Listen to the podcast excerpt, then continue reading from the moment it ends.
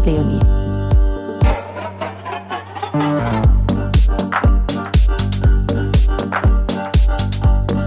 Diese Folge wird unterstützt von Lemonade. Es ist soweit, Julian. Nächste Woche startet das Lemonade Crowd Investing. Genau, Lemonade hat ja schon viel erreicht. Sechs Millionen Euro für Sozialprojekte in Anbauländern. Und das ganz ohne profitgierige Investorinnen. Ganz genau. Jetzt kann man nämlich Teil der Trinken hilft Bewegung werden. Mit dem Lemonade, ja, Crowdinvest. Genau, und das geht nächste Woche los, nämlich am 2.11. Und ihr könnt euch in den Verteiler eintragen unter... Danke, Julian. Hm. www.crowdinvesting.lemon-8.de Tragt euch da ein und da gibt's auch so ein kleines Webinar. Schaut euch's an, seid dabei. Hallo, lieber Knut. Einen wunderschönen guten Abend. Hallo, Knut. Hallo, Leonie. Hallo, Julian. Hi. So, jetzt haben wir alle durch. Knut, schön, dass du heute bei uns bist. Ich mache mal eine kleine Einleitung. Äh, wir haben uns ja letzte Woche bei den SIP-Sessions kennengelernt und fanden deine Story so beeindruckend, dass wir dich direkt vom Fleck weg für eine Podcast-Episode eingespannt haben. Ich versuche mal einen kleinen Überblick über deine Aktivitäten zu geben, aber am besten fasst du das danach nochmal so ein bisschen für uns in deinen eigenen Worten zusammen. Du arbeitest mit dem Sage und hast ähm, da aus der Funktion heraus in der Pandemiezeit mit Sascha Disselkamp äh, letztes Jahr die Initiative Food for Homeless äh, gegründet. Äh, dein Einsatz geht aber weit darüber hinaus. Du hast unter anderem auch ehrenamtlich in äh, Flüchtlingsheimen gearbeitet ähm, und im Sommer auch im Ahrtal bei den Überschwemmungen geholfen. Und daneben bist du hauptberuflich Rigger, habe ich mir gemerkt. Da kannst du später noch ein bisschen was zu sagen. Und bist äh, also für Lichtkonstruktion beziehungsweise Konstruktion auf großen Tourneen zuständig. Bestimmt habe ich noch was vergessen. Wir freuen uns auf jeden Fall mit dir mal einen genaueren Blick hinter die Kulissen des Nachtlebens zu werfen und auch mal einen Fokus auf die Berufe zu legen, die vielleicht nicht ganz so oft im Rampenlicht stehen, aber extrem wichtig sind für den Zusammenhalt des Kulturbetriebs. Fangen wir doch mal bei Food for Homeless an. Wie kam es zu der Idee und was genau macht ihr da eigentlich? Jo, also Food for Homeless ist mittlerweile ein e.V. Wir haben e.V. gegründet. Wir warten zwar noch auf die Steuernummer vom Finanzamt, das dauert leider ein bisschen, da alle im Homeoffice sind. ja, das ist halt, also das ist tatsächlich schwierig, was mit Spenden zusammenhängt. Ne? Wir können noch keine richtigen Spendenquittungen ausstellen, das ist tatsächlich schwierig.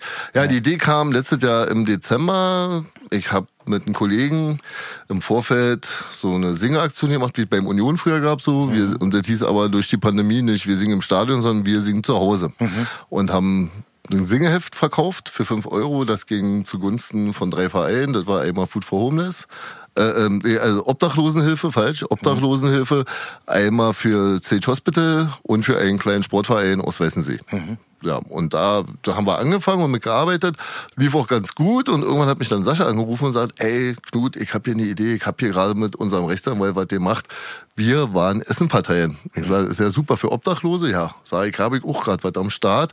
Und dann, oh Mann, super, machen wir, lass uns treffen. Da haben wir uns am 27. Dezember getroffen und haben beschlossen, okay, die Lager im Sage sind auch noch voll mit Essen, also mit Lebensmitteln, die wir nicht mehr verkochen können und deswegen haben wir das dann hm. verkocht. Also haben uns erstmal einen Plan gemacht, okay, kochen wir einen Koch von uns rangeholt, der gearbeitet hat bei uns. Die waren ja alle im Ho die waren ja alle zu Hause auf Kurzarbeit oder generell, ne? Ja. Mit null Stunden. Den gefragt, ob er Bock hat. Er sagt, klar, ich was zu tun, wäre ich nicht total plemplem zu Hause. So ging es mir ja auch. Also man sucht sich ja Sachen, ne? Wenn man mit pandemiebedingt nicht arbeiten darf, suchst du dir halt Sachen und das ja. war halt wieder so ein Ding. Man kann sich beschäftigen. Ja.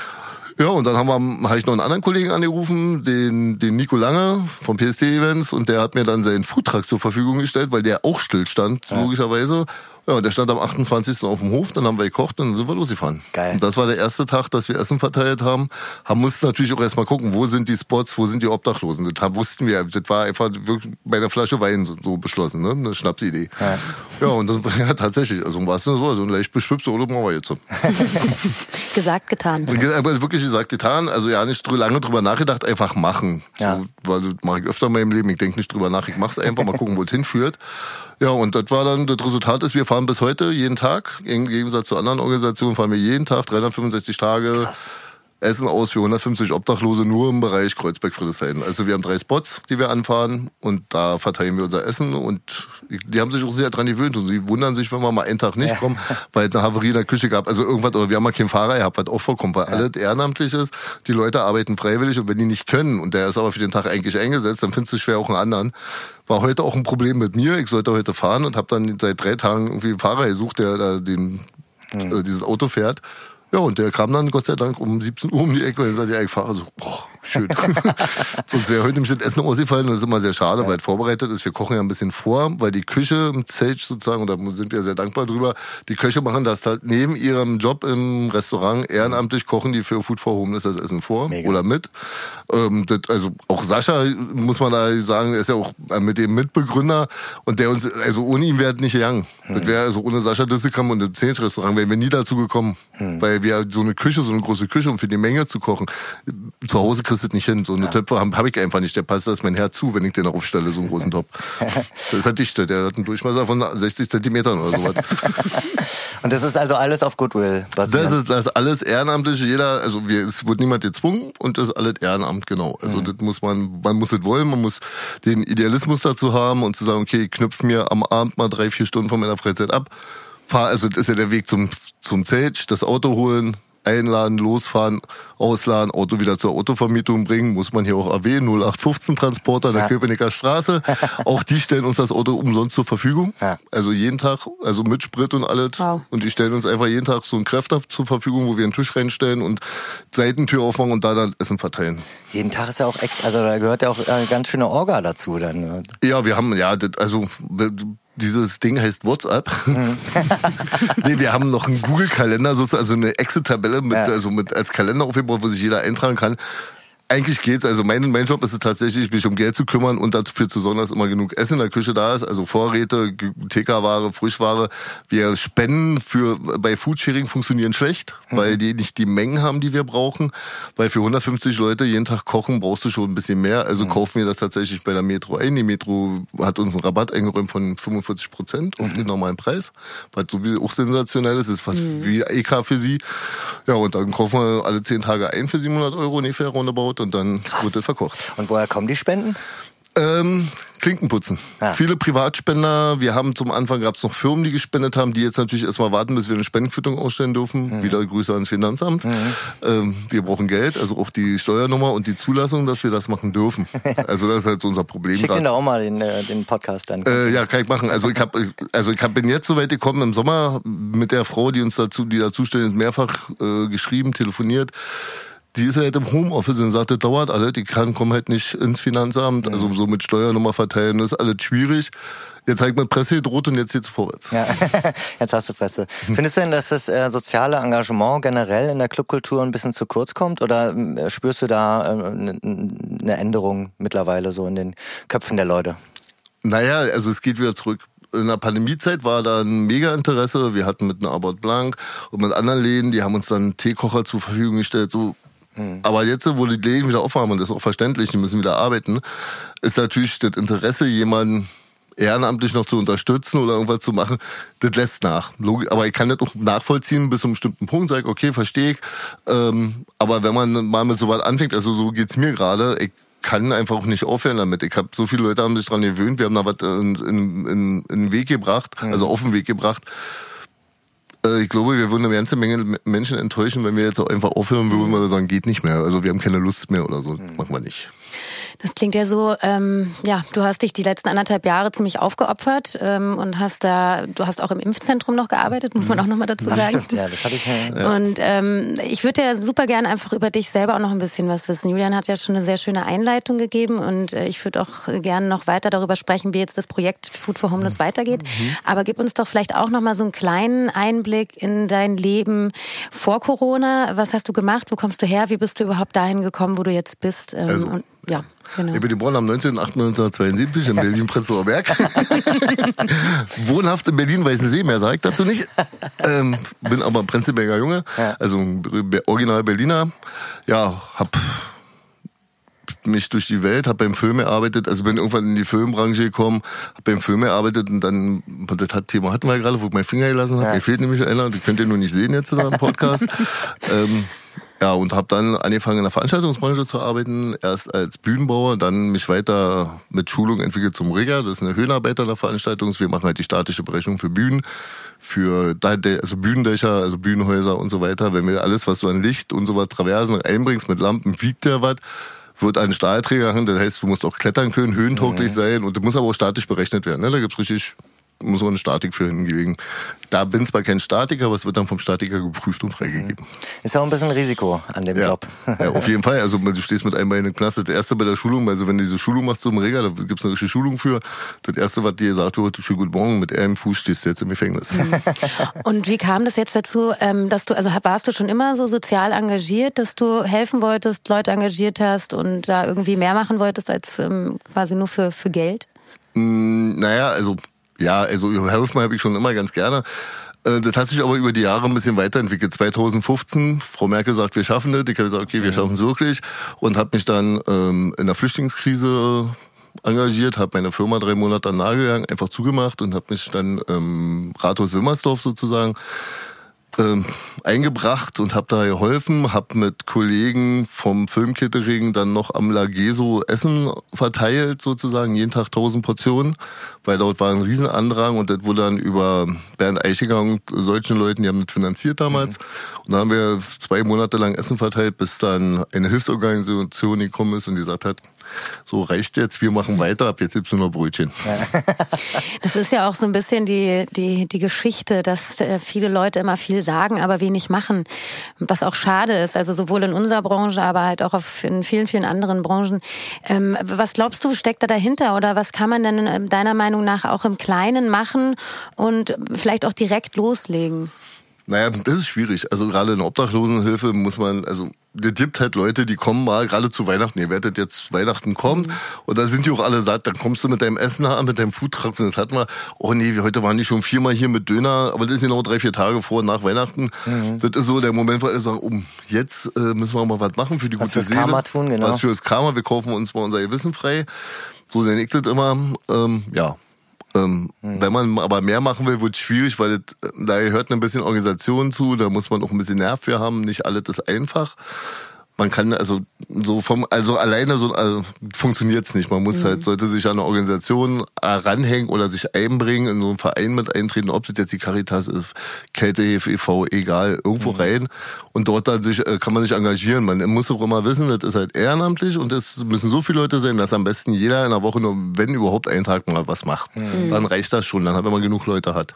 Ja, und dann auch wirklich am Ball bleiben, ne? Genau, man muss dran, ja. Dann muss man schon weitermachen. Ich verstehe halt Leute, die im Schichtsystem arbeiten, die dann sagen, wir können halt nur bedingt irgendwie, das ist halt verständlich. Mhm. aber dann muss man halt auch beibleiben. Das ist halt mhm. wichtig.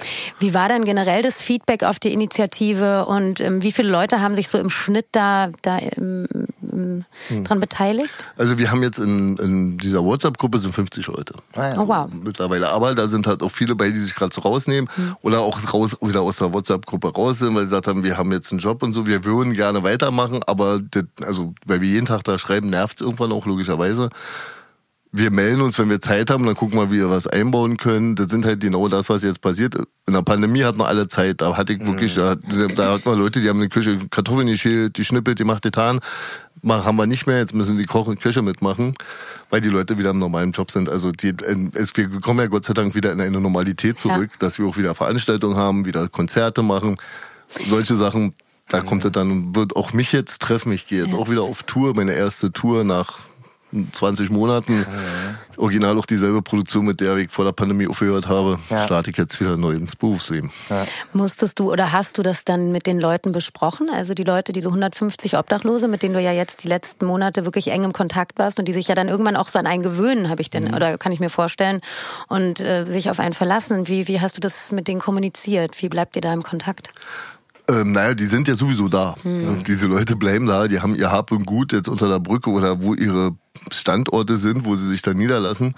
Die rennen uns nicht weg. Da kommen immer noch Leute zu, manche gehen. Leider sind dies ja auch zwei gestorben, also das mhm. haben wir hm. auch, dass auch mal Leute versterben. Mhm. Ähm, aber die bleiben halt da und wir halten das halt aufrecht. Wir haben hier noch Leute, wir halten das schon aufrecht, dass jeden Tag weiter Essen gefahren wird, auch wenn ich jetzt immer ein paar Wochen nicht da bin. Mhm. Gibt es genug andere Leute wie Sascha Disselkamp oder so, die sich dann da an meiner Seite, also Sascha ist mit im Vorstand mhm. des Vereins und der kümmert sich dann genauso mit darum, dass das weiterhin gewährleistet mhm. ist. Entschuldigung.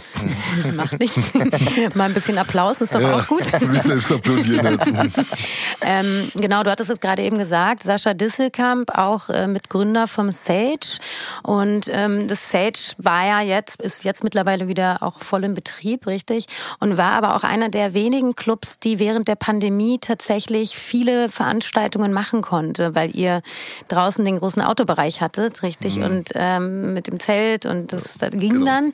Wie, wie geht es jetzt weiter? Was, wie kann man sich das vorstellen? Wie läuft's jetzt beim Sage? Weil man, ja, man hat also. ja also erstmal ja, wir hatten tatsächlich, wir waren die größte Auto-Area in Berlin, was offen hatte. Ja. Genau, das war mein Part. Dafür habe ich nämlich die Hygienekonzepte geschrieben. Ach, habe nichts anderes gemacht, als diese Vorgaben des Berliner Senats zu wälzen und auch natürlich Lücken zu suchen. Ja. Äh, was können wir machen, was nicht. Also, also du bist sozusagen auch so ein bisschen so der Ämtermensch, der sich da richtig reinfuchst. Naja, ne? eher die Ämter nicht so, aber ich beschäftige mich schon mit Gesetzen, also habe über die Pandemie hinaus, habe ich mich dann mit, mit allen Gesetzen so, was dürfen wir, was dürfen wir nicht. Und daraufhin haben wir dann Konzepte geschrieben, haben die eingereicht und dann so Veranstaltungen gemacht tatsächlich. Mhm. Also mit Abstand, Hygieneregeln, irgendwie dann geimpft, jetzt kommt der mit 2G, 2G, 3G und das ja. extrem anstrengend ist tatsächlich. Ja. Gerade für den Einlassbereich vorne an der Tür. Ne? Früher hast du abgetastet, Karte, tschüss. Ja. Heute eine Luca-App oder Warn-App bist du geimpft, getestet, genesen, musst du alles vorzeigen. Also jeder Gast, der kommt, dazu noch die Taschenkontrolle, dann brauchst du für jeden Gast zehn Minuten. Ja, ja. Also deswegen stehen auch die Gäste, glaube ich, jetzt so extrem lang an. Und sogar noch, wenn man das nochmal überlegt, dann ähm, jetzt äh, verschiedene Nationen. Ne? Also das heißt, auch dann hast du nochmal andere Pässe, andere Apps, andere, ne? Also ja, so, das also, muss ja... Also ganz, also witzigerweise, Franzosen kriegen zum Beispiel eine Luca-App und so was ja nicht hin. Warum auch immer. Die haben ein ganz anderes System. Niederländer und so schaffen das, aber bei, bei Franzosen, na, das scheitert jedes Mal. do, die, das spare ich mir jetzt. Und da gibt's ja auch sowas wie, wie, wie äh, Berghain, die dann auch sogar eine eigene, ja. quasi so eine eigene Luca-App oder so machen, damit sie dann sozusagen das selbst im Griff haben. Tatsächlich finde ich das sehr gut, was der Berg kennt, das System, was sie gemacht haben. Ich habe mich da ein bisschen informiert. Und wir reden tatsächlich gerade mit denen, ob wir das übernehmen können, weil mhm. wir uns, also Luca hakt halt an allen Ecken und Enden. Luca hat einen schlechten Ruf, was äh, diese Sicherheit angeht. Ja, Datenschutz. Ne, Datenschutzsicherheit, das ist da wohl nicht so gegeben.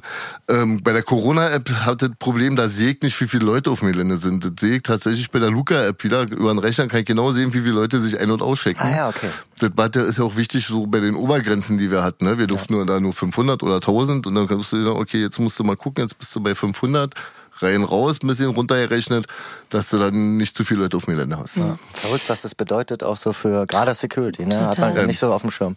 Ja, die haben richtig zu tun jetzt, ne? Und du musst halt auch wissen, was darfst du, was darfst du nicht. Hab's letztens war ich im, im im Kater Holzig, irgendwie, da gab's auch so, der kam mit Pässe und da wusste ich ich stand zufällig gerade daneben hab den einen guten Freund von mir gesagt, nee, kannst du, das ist richtig, diese QR, also das funktioniert damit mhm. auch, die haben in seinem, also in seinem Impfstoff, das geht ja in der EU, bestimmte so, Impfstoffe sind ja. hier nicht zugelassen. Also wenn jetzt ein russischer Staatsbürger kommt, äh, feiert hier und kommt dann mit seinem Pass an mit Sputnik 5, ist der nicht zugelassen, darfst du eigentlich nicht reinlassen. Muss man erstmal wissen, ja. Krass. Ja. Du hast es gerade eben schon gesagt, du bist jetzt bald wieder auf Tour, das heißt, du bist nicht mehr mehr beim Sage und bist auch nicht mehr erstmal bei Food for Homeless. Mhm. Ähm, wie, wie hast du das beobachtet so in den letzten Monaten? Hattet ihr im Sage oder generell in Clubs, ich meine, du bist da ja mhm. verankert, äh, gab es da eine große Abwanderung von ähm, Personal und wie kann man sich das jetzt vorstellen? Wie, wie entwickelt sich das? Ja, wie es sich entwickelt, ist eine gute Frage. Das werden wir nächstes Jahr sehen. Also noch ist noch sind die Veranstaltungen sehr wenig. Ne, das kommt jetzt gerade. Aber wir werden nächstes Jahr. Ich habe jetzt schon so viel an, also Anfragen für nächstes Jahr, dass ich bis August durchgebucht bin. Also mit meiner Firma einfach durchgebucht. Wir haben keinen Tag mehr frei. Mhm. Ähm, und wir Weil jetzt alle Touren auch nachgeholt na, werden. alle, ne? die wollen alle auf die Straße, die müssen alle wieder Geld verdienen. Die ja. Konten sind leer. Ja. Also entweder von den Agenturen auch, von äh, Agenturen, von ja, die Agenturen geht, aber die Bands, ne? Ja. Also die ist ja so, warum geht Mick Jagger noch auf Tour, weil er Geld braucht. Also die machen das nicht, weil sie glaube Spaß am Singen haben mit 80, die singen, weil sie Geld brauchen, weil sie einfach einen überteuerten Lebenswandel führen. Also. mit wem gehst du jetzt auf Tour? Mit Felix Kummer jetzt. Die ah, Kummer-Tour, ähm, ja, das war auch das letzte, wo wir geprobt haben damals bei Blackbox, wo dann die Pandemie anfing und dann hieß es so, das Bundesland zu, Bob hab oben eigentlich noch am Rechner gesessen, mein Produktionsleiter, schönen Gruß Axel, äh, mir sagt so, der Bundesland ist zu, das Bundesland ist zu.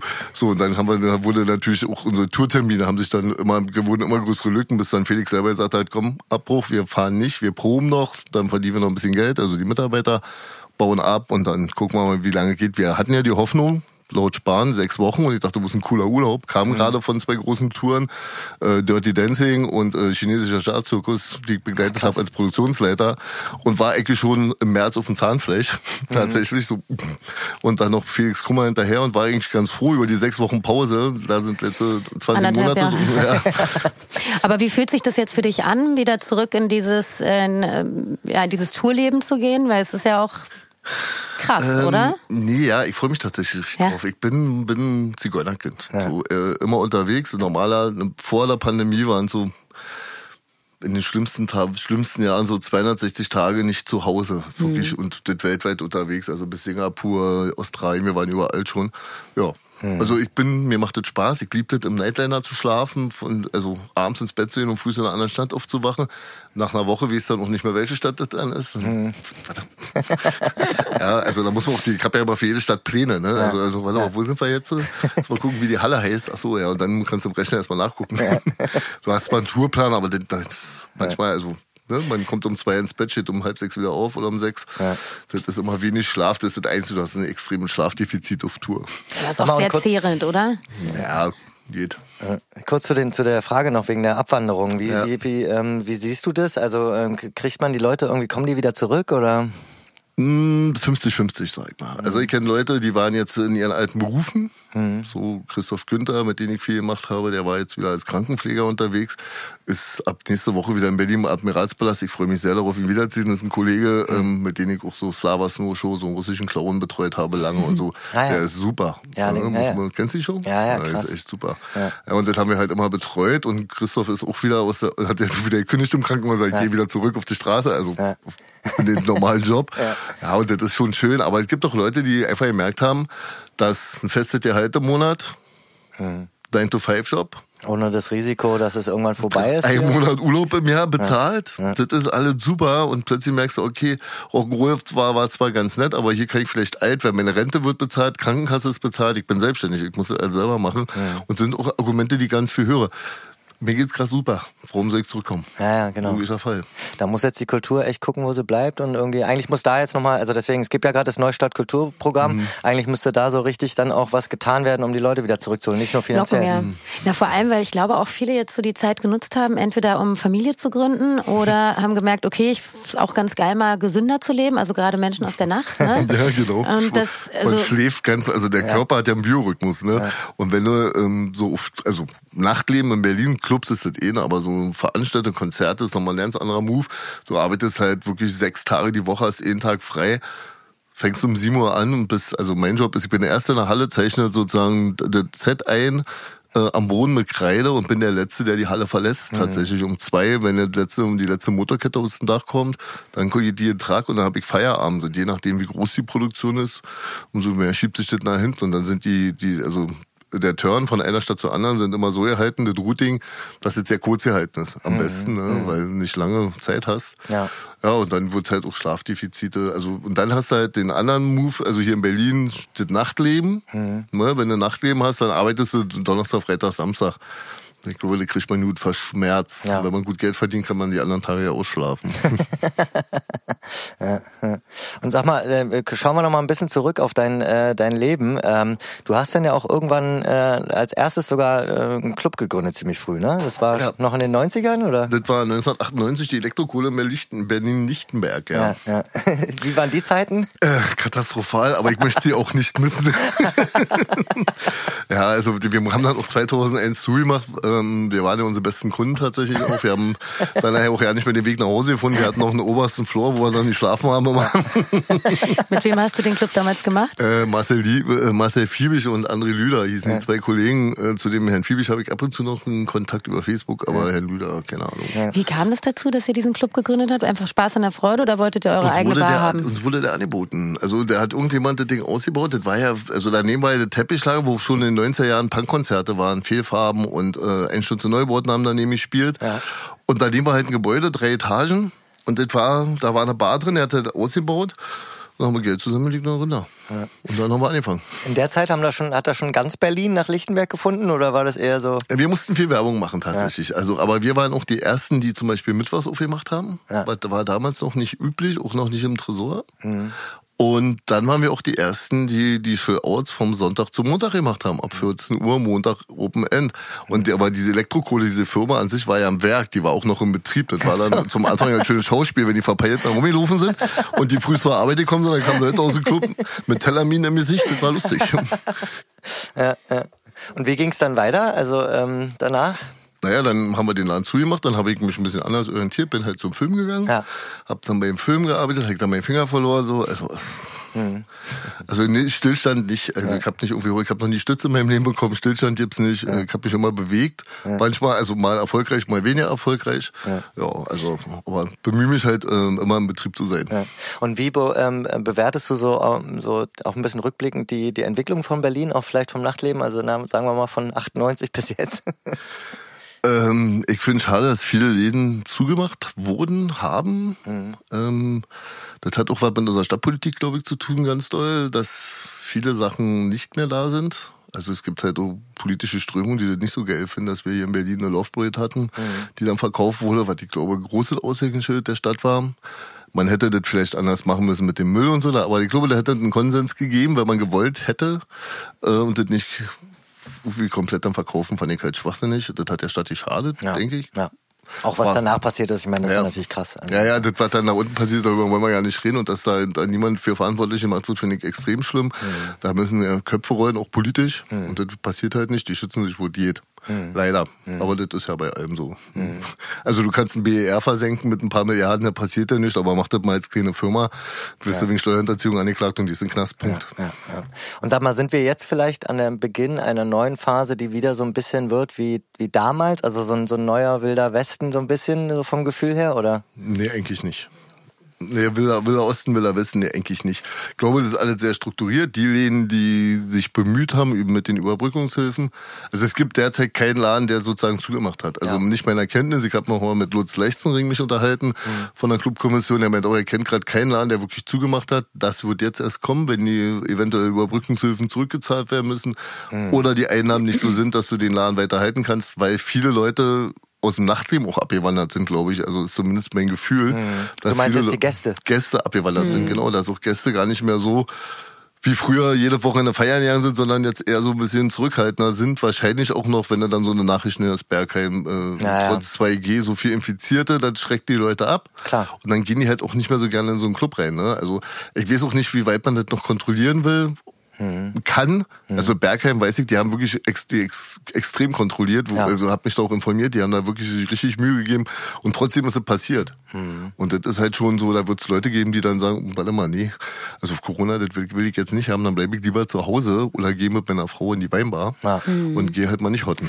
Und die Kosten hat man ja, ne? Also du machst, das ist ja eine Entscheidung, so wir machen jetzt auf. Ähm, bei Bergheim, finde ich, merkt man auch extrem, dass sie halt auch echt Gas geben, also auch von den Bookings her. Mhm. Na, das musst du dann jetzt dann natürlich auch, weil du willst dann ja wirklich den Laden voll haben, musst du natürlich auslasten, mhm. irgendwie so gut es geht, ja. weil du die Kosten halt hast und wenn dann die Leute ein bisschen wegbleiben, ist natürlich hart. Ne? Auf jeden Fall, also wir merken gerade im Sage, ne? Wir mhm. waren im Sommer halt eine Open Air Area super. Ja. Und dann haben die Läden aufgemacht und dann war das wirklich ein massiver Einbruch an Gästen, ja. so, also auch an Umsätzen. Ähm, wir arbeiten jetzt an Konzepten. Wir haben das Zelt ist ja geschlossen jetzt. Wir haben das nochmal neu emessen lassen. Das ist jetzt beheizt. Also wir machen jetzt neue Sachen, aber nicht mehr so wie im Sommer. Also die, du kannst halt nur das Zelt füllen mit 300, 400 Leuten maximal mit dem Pavillon vorne dran. Das war's. Restaurant ist separat. Da wird halt äh, à la carte Essen verkauft. Was, äh, wenn ich es mal kurz sagen darf, äh, ihr könnt mal hingehen, das ist wirklich super. Also ohne Quatsch, richtig gut. Also wir haben eine neue Küche, einen neuen Küchenchef, äh, das Essen ist sensationell. Ja, also ja. bis jetzt jeden, den ich eingeladen habe, da hinzugehen, die Bewertungen waren alle sensationell durchgehend. Das ist ja auch so ein bisschen das Ding bei euch. Wenn man an euch denkt, dann denkt man vor allem natürlich erstmal ans Restaurant, dann noch an die äh, fiese Remise, mhm. die ihr aber jetzt so ein bisschen von innen nach außen gestülpt habt quasi. Ne? Mhm. Ne? Also ihr seid da nicht mehr unten. Und ähm, in dem Moment, als die Clubs wieder aufgemacht haben, sind die Leute natürlich auch so, okay, alles klar, dann gehen wir jetzt auch wieder in den Club genau. und stellen uns halt nicht ins Zelt. Ja, wir und, haben halt ein Handicap im Zelt. Wir haben halt Zelt draußen, es ist wie eine Open-Air-Area zu behandeln und es gibt ja das Lautstärke, also Emissionsschutzgesetz in Berlin, ja. Lautstärkeregelung ab 22 Uhr mhm. muss es leise sein und dann verstehe ich auch die Gäste, dass sie sagen, um 22 Uhr ist die Musik aus, also auf Zimmerlautstärke, man kann sich mhm. wieder normal unterhalten. Da hat natürlich keiner Bock drauf. Das ist das normale mhm. Ding. Dann gehen die halt weg und wir gucken, suchen jetzt halt Möglichkeiten, trotzdem weiterzumachen und nochmal das Dach dämmen, also, also mit, mit Molton abzuhängen und so, dass wir wirklich da auch Druck rausnehmen mhm. und auch die Anwohner hier, die mit ihren schönen neuen Betonbunkern, die sich hier angesiedelt haben. ja. Die denken, sie sind vor allem gefeit. Nein, ihr wohnt, also das auch nochmal in aller Deutlichkeit, ihr wohnt in einem Mietmischbezirk. Wir dürfen hier ein bisschen lauter sein als einem normalen Wohnbezirk. Ja. Wir haben nämlich gerade wieder eine Beschwerde gekriegt. Vielleicht hört Ach, die Dame das ja mit. Ja.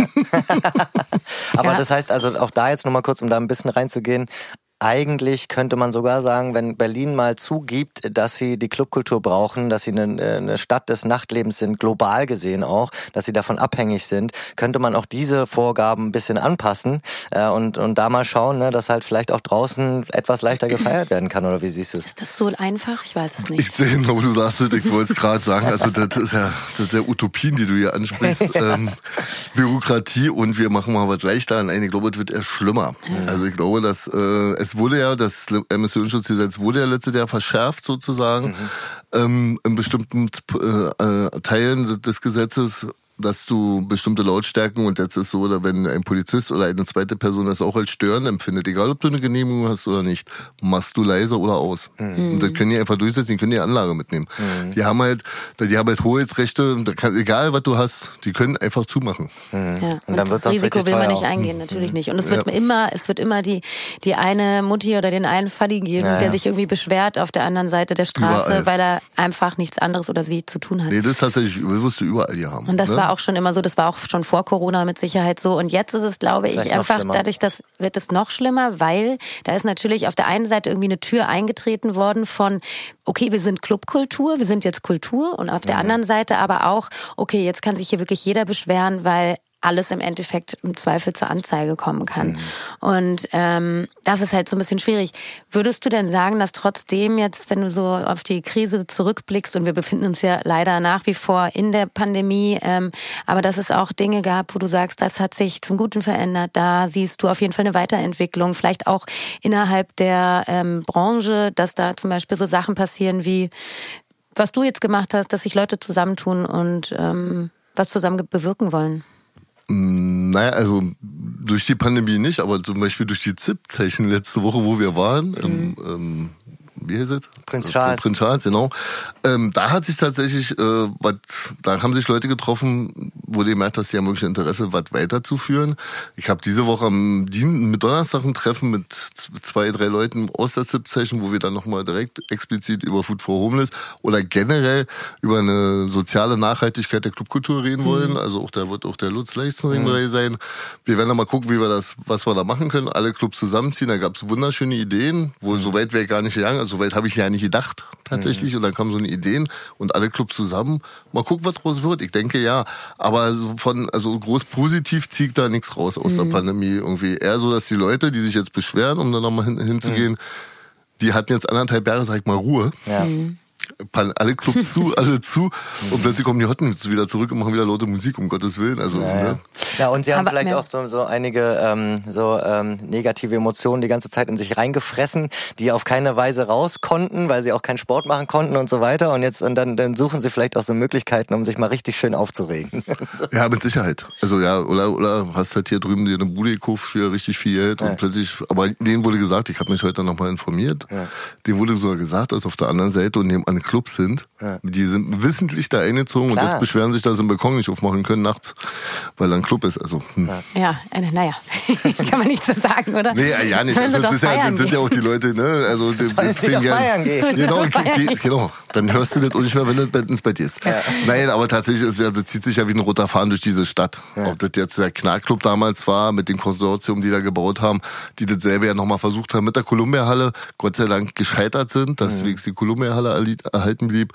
Ähm, solche Sachen ziehen sich durch. Das hat was mit, mit unseren Bausenatoren zu tun, die hier Sachen freigeben ohne Sinn und Verstand und am besten noch ein Kaufhaus und noch ein Block. Ja, gerade Irgendwie, in der Stadt, alles also, wird nach außen gedrängt. Sozusagen. Ja, also ich finde ja Wohnen, wir haben eine Wohnraumknappheit in dieser Stadt. Ja. Und da kann man schon Häuser bauen, finde ich schon gut. Ja. Aber dann nicht auf Eigentum, sondern dann eher so Sozialweg, so dass auch normale Menschen sich wieder eine Wohnung in der Stadt leisten können. Wenn ich die Preise sehe, wird mir schlecht. Ja. Mhm. Punkt. Total. Ähm, bei dir ist es ja so, du bist ja mittlerweile, hast du sogar auch schon Enkelkinder? Ja, habe ich. Du ähm, hast eine Familie und ähm, wie wichtig ist denn das für dich, dass du das beides, du hast vorhin gesagt, du bist zum Teil, wenn man in die Vergangenheit blickt, um die 200 Tage im Jahr unterwegs gewesen. Wie bringst du das unter einen Hut und wie wichtig ist das für dich auch, diesen Rückhalt deiner Familie zu haben und ähm, Deiner ja, Partnerin. dich da auch mal einbetten zu können und nichts also mehr tun zu müssen? Also tatsächlich ganz wichtig ist meine Frau, meine Lebensgefährtin, sind nicht verheiratet, Tanja. Ja. Ohne die wäre alles, was ich mache, nicht machbar, weil sie hält meinen Rücken frei zu Hause. Also wirklich, also die Kinder sind schon groß, ne? Meine ja. zwei Söhne sind 22 und 28. Ja. Die haben ihren eigenen Kopf, aber sie hält mir ansonsten zu Hause den Rücken frei. Ohne meine Frau würde nicht. Also ich müsste Single sein. Das wäre die andere Variante. Dann würden halt viele Sachen liegen bleiben und ich hätte immer Stress mit irgendwelchen Behörden und Ämtern, was mhm. sie da macht, wenn ich unterwegs bin. Und so hält sie mir den Rücken frei und ohne meine Frau, und muss man ganz ehrlich sagen, wäre das nicht möglich und auch nicht die Akzeptanz, die sie da mitbringt. Sie mhm. hat mit dem ganzen Blödsinn nichts zu tun. Ne? Sie geht macht sie? Sie ist, sie verkauft äh, in so einem Sanitä Sanitätshaus äh, Sachen, also so Stützen und Knieschoner und so ein Kram. Mhm. Also wichtig, also so Betrieb ist wichtig, aber sie hat mit dem mit der Feierszene, da wo ich herkomme oder wo wir alle ja. eigentlich herkommen, ja. hat sie null zu tun und das war für mich ganz wichtig, weil sie ist genau das, was ich brauche, ist mein Ruhepol. Ja. Wenn ich die Tür zumache, dann sie wir reden mit ihr darüber nicht und wir reden über ganz andere Sachen. Ich habe mit Feiern, das ist dann weg, auch Touring und ich komme nach Hause und das ist meine das ist meine ruhiger Hafen, den brauche ich, ansonsten kann ich das alles nicht machen. Aber geht ihr trotzdem auch mal zusammen aus oder versucht ihr das wirklich ähm, ähm, voneinander zu voneinander zu trennen? Und glaubst du, dass es in einer Beziehung, wenn man so eng mit dem Nachtleben oder auch mit der Veranstaltungsbranche, wie du es bist, äh, verankert ist, dass man wirklich auch jemanden braucht, der einen quasi da manchmal so ein bisschen rausankert? Ich glaube, das ist das A und O. Weil wenn du sowas nicht hast, und ich sehe das halt auch bei, will jetzt niemand irgendwas in die Schuhe schieben, aber ich sehe bei anderen Leuten, wo dann die beide aus der mhm. Veranstaltungsszene kommen, das mhm. sind meistens, ich sag's mal ganz grob, Totgeburten. Das hält nur eine bestimmte Zeit und dann ist das auch wieder vorbei. Und so hält das wirklich lange. Also, weil auch dem geschuldet, dass ich so oft nicht da bin. Also, wenn man dann die Reihenzeit zusammenzieht, sind es dann keine 15 Jahre, da sind es vielleicht nur sieben. Mhm. Aber das hat auch geholfen. Ja. Es ist dann ja auch so ein bisschen das Salz, oder? Wenn man sich nicht die ganze Zeit begegnet und auch irgendwie diese Distanz zueinander hat, das äh, macht es dann besonders spannend wahrscheinlich. Ja, und ja, nicht so spannend. Also, da gibt es auch der Satz so, also in der normal, also vor, vor Corona so, wenn ich da mal so länger als vier, fünf Wochen da war, musst du nicht wieder irgendwie los. Also nicht auf dem Bett mit dir arbeiten. Hier dann schon auf den Keks gegangen bin, ja, passiert auch. Aber ich, also was ich auch spannend finde an, der, an dem Thema ist, dass man ja auch, glaube ich, oft in unserer Branche irgendwie eigentlich denkt, äh, man, also die meisten sind Einzelkämpfer und ich glaube, so richtige Beziehungen oder sogar Familie ist gar nicht so einfach. Ne? Man, also so da erstmal was zu finden, was einen dann noch erden kann und so, ich glaube, äh, ist schon auch ein Thema, ne? dass man, oder zum Beispiel auch äh, Kinder zu, zu um, groß zu ziehen und so. Hatten wir jetzt auch gerade mit zum Beispiel weibliche DJs, mhm. ähm, da äh, hast du schon ein Problem, da brauchst du schon einen Partner, mhm. der auch für dich da ist. Ja klar, aber tatsächlich ist es auch in der Pandemie passiert, dass ich Leute kennengelernt habe, die haben in der Zeit jetzt Kinder gezeugt und auch noch bekommen. Sie haben es mhm. geschafft, also 18 mhm. Monate reichen dafür. Ja. und dann gesagt haben, ey, ich habe wirklich die Zeit gehabt mit meinem Kind. Ich war, konnte bei der Geburt dabei sein, so die ersten U, U1, U2, U3 Untersuchungen machen und so weiter, was du sonst, wenn du auf Tour bist oder im Nachtleben, also wenn du in Berlin im Nachtleben alles geht's vielleicht noch, aber wenn du wirklich so Veranstaltungstechnik, das, was ich sonst mache, mhm. da hast du nicht die Chance, da siehst du dein Kind halt nur per Webcam irgendwie aufwachsen. Ja. Ähm, viele feiern das gerade tatsächlich und ich finde das auch gut. Also wir brauchen Kinder, das Land braucht Kinder, wir haben da, ne? Mhm unsere Altersgrenze, das, das steigt. Nachholbedarf. Ja. ja, auf jeden Fall. Wir müssen halt, also da war die Pandemie ganz gut, dass es tatsächlich, äh, weil du eh nichts anderes zu tun hattest. Der Baby-Pandemie-Boom. Ja, ja, aber der war, das ist wichtig für das Land. Also ich glaube, dass das wirklich wichtig ist, dass wir Nachwuchs erzeugen. Also mhm. ne, wir werden immer älter, wir kriegen immer weniger junge Leute hinterher. Mhm. Ähm, wenn ihr frei habt, renn ins Bett. Weniger Alles klar, das ist ein, ein, guter Tipp hier. Auf jeden Fall. Ähm, Knut, wie sieht's denn jetzt bei dir? Was, was passiert noch in diesem Jahr? Was ist, wie ist dein Ausblick ins nächste Jahr? Vielleicht wie, auch für Food for Homeless? Für, oh ja, genau. Auch naja, für Food for Homeless, also wir hoffen, dass wir dann bis Jahresende die Steuernummer haben. Mhm. Dass wir dann auch die Freigabe als Gemeinnützigkeit bekommen vom Amtsgericht. Was hängt, das muss aber das Finanzamt sozusagen, die beantragen das. Äh, wenn wir das haben, dann sehe ich einer rosigen Zukunft für Food for Homeless entgegen, gerade für die Leute, die darauf angewiesen sind. Mhm. Weil wir können wirklich Spenden sammeln. Wir haben potenzielle Spender, die wirklich darauf warten und wo wir dann so viel Geld kriegen, dass wir da wirklich arbeiten können. Dann können wir uns auch einen eigenen Foodtruck wieder kaufen. Jetzt mhm. haben wir halt diesen Kräfter-Mietwagen. Wir haben da ein schönes Polizeiauto in Aussicht für 13.000 Euro. Also wer uns unterstützen will, ja. auch wir kleben auch Firmennamen auf das Auto. wer uns da unterstützen will, sehr, sehr gerne. Ja. Ähm, wir suchen halt tatsächlich Geldgeber, Sponsoren, die das mitfinanzieren, weil 13.000 Euro sind halt viel, viel Geld. Geld. Ja. Wir haben jetzt überlegt, das privat zu finanzieren, da wurde uns auch von abberaten, weil ja. das dann in den Verein übergeht, das wird kompliziert zurückzuschreiben. Okay. Ähm, ja, wir packen auf jeden Fall eine E-Mail und, und, einen Link äh, ja, ja. In, in, die Infos, so, damit ihr euch da melden ja. könnt. Also wie gesagt, Spenden sowieso. Wir, wir arbeiten halt rein spendenbasiert. Das ist auch der Grund, warum ich herkomme. Okay, wir heuern 1500, 2000 habt ihr gesagt, hören ja zu.